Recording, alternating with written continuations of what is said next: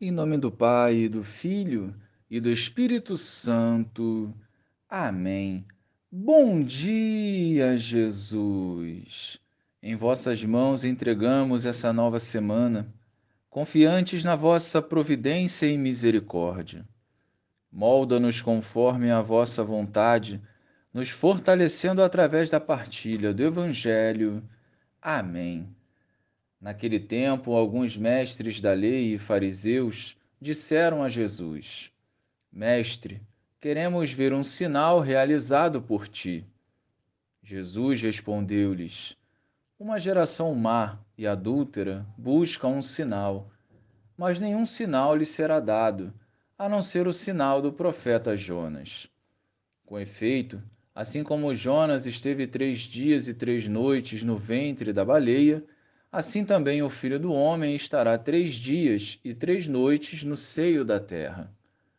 No dia do juízo, os habitantes de Nínive se levantarão contra esta geração e a condenarão, porque se converteram diante da pregação de Jonas.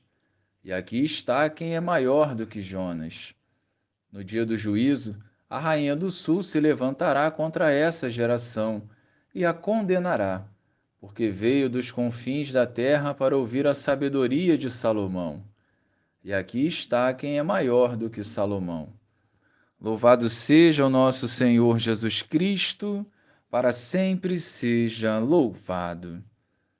Jonas desviou-se de sua missão e foi atirado ao mar pela tripulação do navio. Foi engolido pela baleia e permaneceu por três dias em seu ventre. Não por coincidência, entre a morte e a ressurreição de Jesus também foram três dias. Um grande sinal para quem crê e busca avançar conforme a vontade de Deus. Porém, muitos desejam sinais diários para satisfazerem o próprio egoísmo. Diante disso, lamento dizer, mas não será visto sinal algum.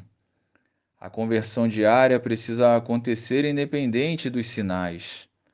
Uma fé viva e renovada é fruto da intimidade com o Senhor. Agora, se não cremos na palavra, na Eucaristia e nos sacramentos, quais sinais iremos precisar para crer?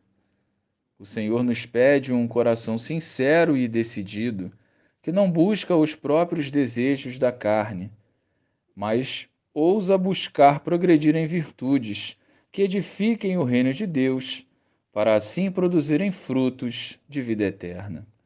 Glória ao Pai, ao Filho e ao Espírito Santo, como era no princípio, agora e sempre. Amém.